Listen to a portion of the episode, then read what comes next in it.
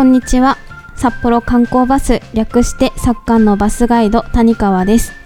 この番組バスガイドと行く北海道の旅は私たち作家のバスガイドが北海道内の観光地をご案内したり各地域のおすすめをご紹介する番組です。旅先に向かう車のドライブ中や旅の計画を立てる時などに聞いていただきこれから行く場所の予習をしていただいたり行った先の観光地で案内を聞きながら観光を楽しんでいただいたりして皆さんの北海道旅行が少し充実したものになれば嬉しく思います。今回も前回に引き続き石川ガイドより小樽を案内してもらいます。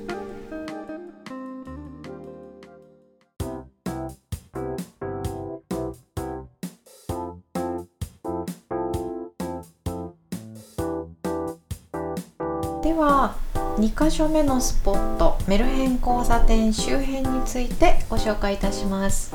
よろしくお願いします。はい。ではこちらが小樽市内でも有数の観光地メルヘン交差点となります。正式名称は境町交差点と申します。ここは小樽市における観光の中心的存在であり西洋風の建築物が立ち並び工芸品や土産品飲食店も多いエリアとなります。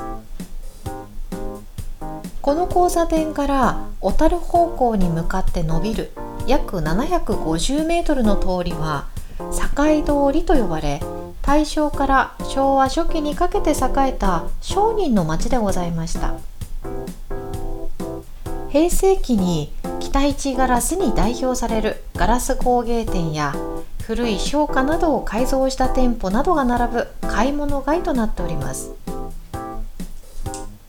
この交差点に広場がありましてそこに広場の象徴といえる石造りの常夜灯がございます。これは明治時代に建てられた木製の灯台を石造りで再現したものです。かつて小樽の港に船を停泊するための目印として活躍し船乗りや住民にも親しまれました。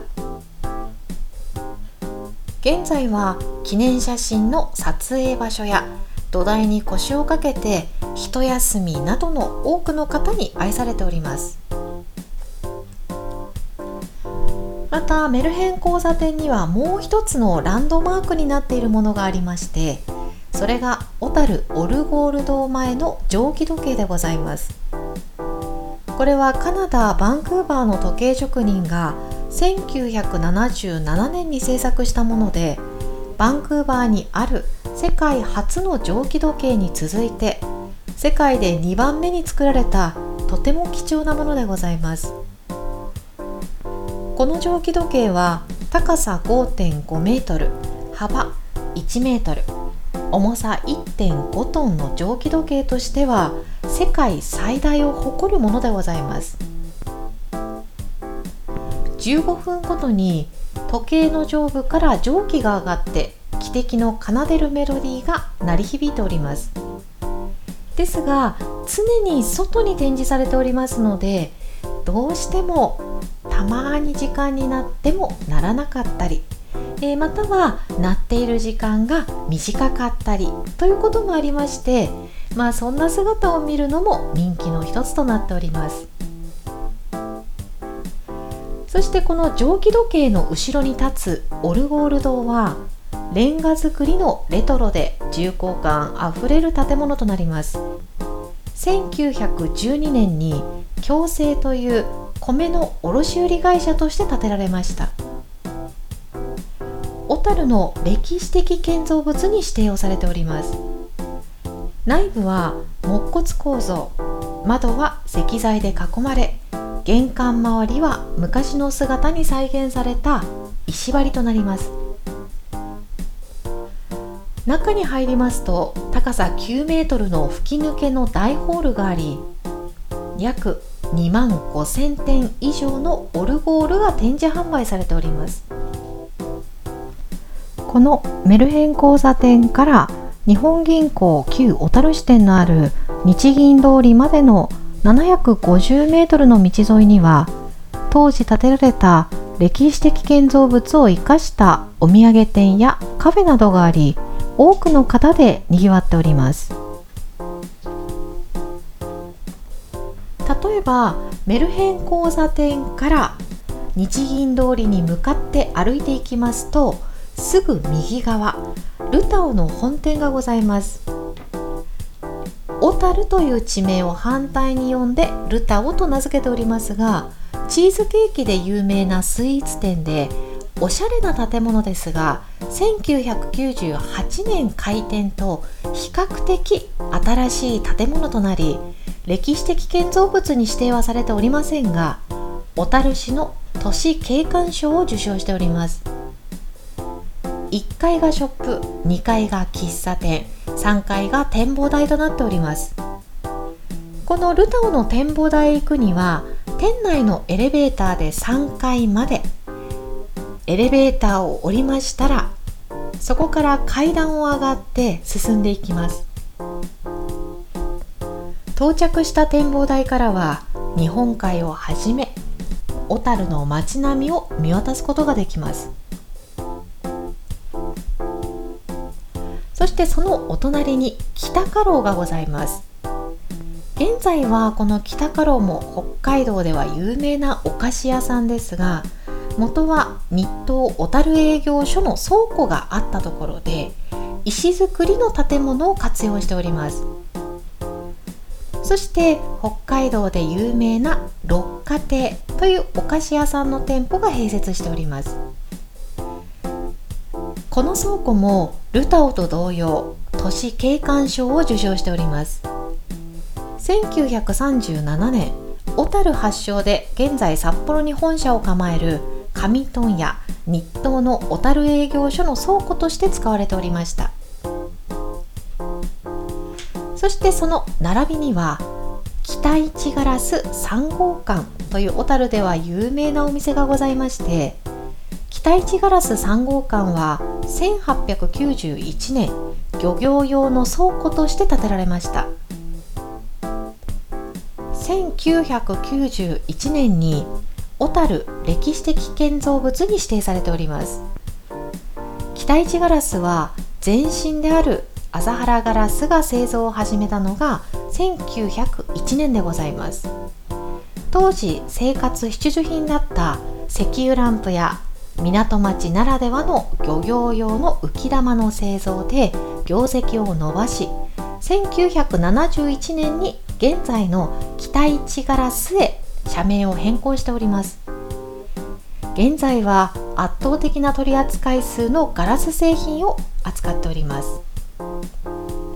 また北市ガラス3号館にはカフェもありましてそこには167個の石油ランプが灯る幻想的な空間を作り出しております。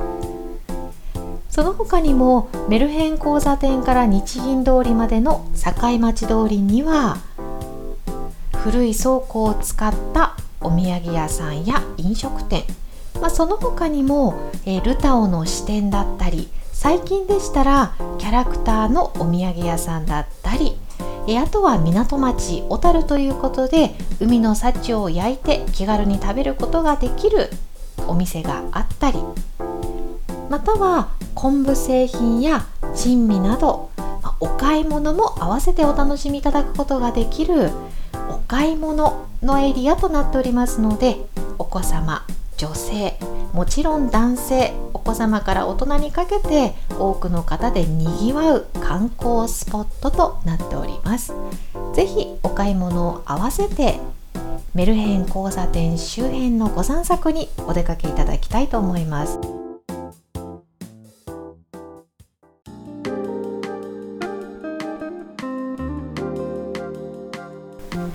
石川ガイドよりメルヘン交差点周辺のご案内でした。実際に歩きながらお聞きいただけますと石川ガイドの案内していた場所を目で確認しながらメルヘン交差点周辺を回っていただくことができるかと思います。ではここからの時間では石川ガイドから小樽のおすすめのお土産やグルメを紹介してもらいたいと思います。メルヘン交差点周辺お買い物通りのご案内をしたので、えーたくさん歩いた後ということで、はい。まあ、そんな時は多分甘いものが食べたくなるんじゃないかなと思いますので、はい、あの甘いものスイーツをご紹介したいなと思います。はい、スイーツいいですね。はい、あの甘いもの小樽はい、ねいっぱいあるので有名なんですが、ね。はい。あのちなみに、はい、ここでちょっとです。はい、小樽をはい。反対に読んだら何になりますか？小樽を、はい、小樽、ルタオ、そうです。ルタオというはい。お店が小樽にあるんですけども、はい。本店があの小樽を質問した通り反対に読んで名付けられたお店の名前なんですけども、はい、今日は小樽のもう本当に代表的なお店はい、ルタオのまずチーズケーキをご紹介したいなと思いチます。ーズケーキいいですね。はい、好きですか？はい、私チーズケーキ大好きです。もういろんな店舗からチーズケーキはい、出してるので美味しいですよね、はい、あのこの、えールタオで出している代表的なチーズケーキが、まあ、何種類かあるんですけども、一番人気がドゥーブルフロマージュ。はい、という種類になってます。はい、今ではもうお取り寄せランキングでも本当に常にあのランキングするような北海道本州どこにでも有名なお菓子に成長してるんですが、はい、このドゥーブルフロマージュはもともと店頭のみで販売している生ケーキはい、として知られてたんですけども2015年頃にテレビ番組の「松新」はい、というもので取り上げられたことによって注目を集めましてであの多くの方からケーキを自宅に送ってほしいという要望が多くなったんだそうです。で当時は、はい。ただケーキを冷凍すると解凍後に味が落ちてしまうのであのなかなか冷凍ケーキというものを出すことが難しかったんですけどもはい、それを原料や製法を見直しながら約3年時間をかけて冷凍状態での発送があの実現をしてからこのルタオのドゥーブルフロマージュというのは今では発送もできますし取り寄せもできる。ということになってます。はい、はい、ちなみにまあルタオのチーズケーキも種類はいくつかあるんですが、はい。最近って本当に各店舗お店屋さん、お土産屋さんなんかでも、チーズケーキって出してますけど、はい、美味しいですよね。どこも美味しいですね。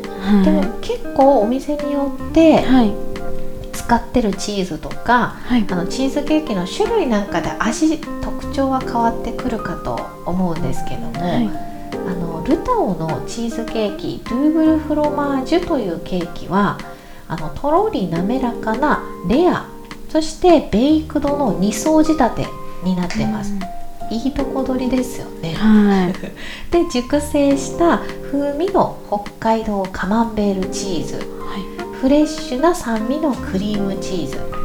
で柔らかい甘みのイタリア産マスカルポーネチーズという3つのチーズをあのふんだんに使ってまして、はい、でこの3つのチーズの個性を1つのスイーツで余すことなく表現したのがドゥーブルフロマージュとなってますなる。ほど。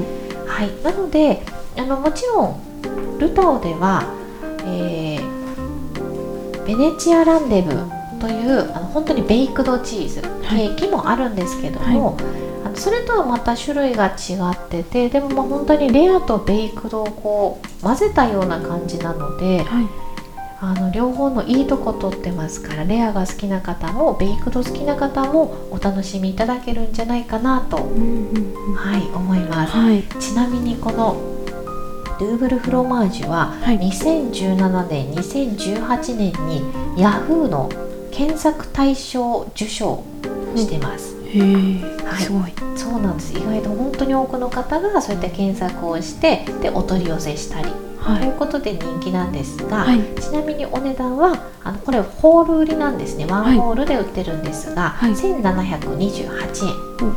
そんなに大きくはないので、はい。えーそうですね。そんなに直径10センチとか15センチ以内ぐらいでしょうか、はい、はい。なのでぜひお好きな方はルタオのチーズケーキ召し上がっていただきたいと思います、はい。でここでチーズケーキ、まあ、小樽のお店ということでご紹介をしたんですが、はい。メルヘン交差点は小樽のお店だけではなくて、はい。本当にいろんな地域のお菓子屋さんの支店がありまして、はい。もう一つこれは北海道といえばのお店の一つなんですが、はい。六花亭。あ六花亭。でご存知ですか、はい。はい、今日はそのルタオのお隣にあるはい。六花亭の一つ鍋もなかもご紹介しようかなと思います。はい。六花亭といえば、はい、マルセイバターサンドが有名だったかなと思うんですけど。そうなんですよね。三大土産とも言われてるんですが、はい。あのもともと六花亭って北海道の十勝帯広が本店を持ってるお店なので、はい。あの本当のメイン王道はマルセイバターサンドなんですが、はい。今日は、まあ、小樽支店ということで、まあ、はい。私のおすすめのお菓子を、はい。はい、紹介しようと思って、はい。一つ鍋もなか特にさっきチーズケーキ食べたので、はい。今度は和菓子がいいかなと思って。はい。はい。そうですね。あんこ好きですか？あんこ好きです。ああんこも好きなんですね、はい。本当に小樽いいですねそしたら、はいそうこの六花亭の一つ鍋もなかは、はい。もなかの中にあんことお餅が入ってまして、い。鍋の形をしたもなかになってます、で中に入ってるあんこが3種類。粒あんこしあんあと往復豆という白い豆を使ったはい。白いあんこ、はい。3種類入ってるんですがあのもともと十勝の開拓の恩人えー依田弁蔵という方がはい。開拓に入った時に開拓の初めは歌と一つ鍋という歌を読んだところから一つ鍋もなかという名前があついててーなるほど。二口ぐらいで食べれるサイズかなと思うんですけども、はい。あのぜひこれも美味しいので、はい。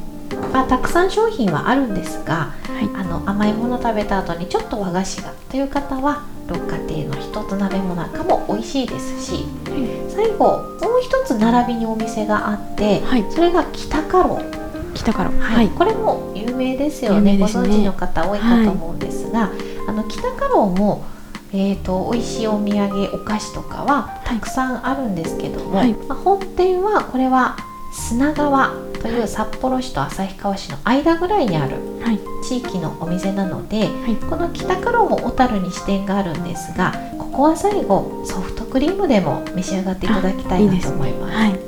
北家老のソフトクリームって食べますか？あよく食べます。美味しいですよ美味ねしいです。どうですか？味の特徴というか。味。うーんミルク系ではなくてどちらかというとバニラ系のソフトクリームかな。本当に食べてるんですね、はい。あのソフトクリームを北海道出してるお店によってはい。結構違いますよね、はい全然違いますね。北家老って濃くないですか？すっごい濃いです。とにかく濃厚ですよね、北海道自体が濃厚なのにはい。北家老ってさらに濃厚ですよね、はい。であのワッフル生地のコーン。はい。なのであれがまたそうです美味しねいですよね。ははい、なので、まあ、北海道自体ソフトクリームとかは美味しいところなんですけども北家老はまあさすがお菓子屋さんのソフトクリームという感じで味が濃くてあの人気なので結構食べ応えもありますのでね、はい。あのこんな感じで小樽のお店でいうとルタオなんですけどもメルヘン交差点には北海道各地のお菓子屋さんの支店だったりまだまだたくさんスイーツ屋さんからあの食べ物屋さんありますので、はいあのぜひ散策をしながら甘いものスイーツ巡りもしていただきたいなと思います。はい、ありがとうございます。今回は作家の石川ガイドからメルヘン交差点周辺とそしてスイーツをご紹介いただきました。次回も引き続き作家の石川ガイドから小樽の案内をお届けします。ぜひお聞きください。本日はこれにて失礼いたします。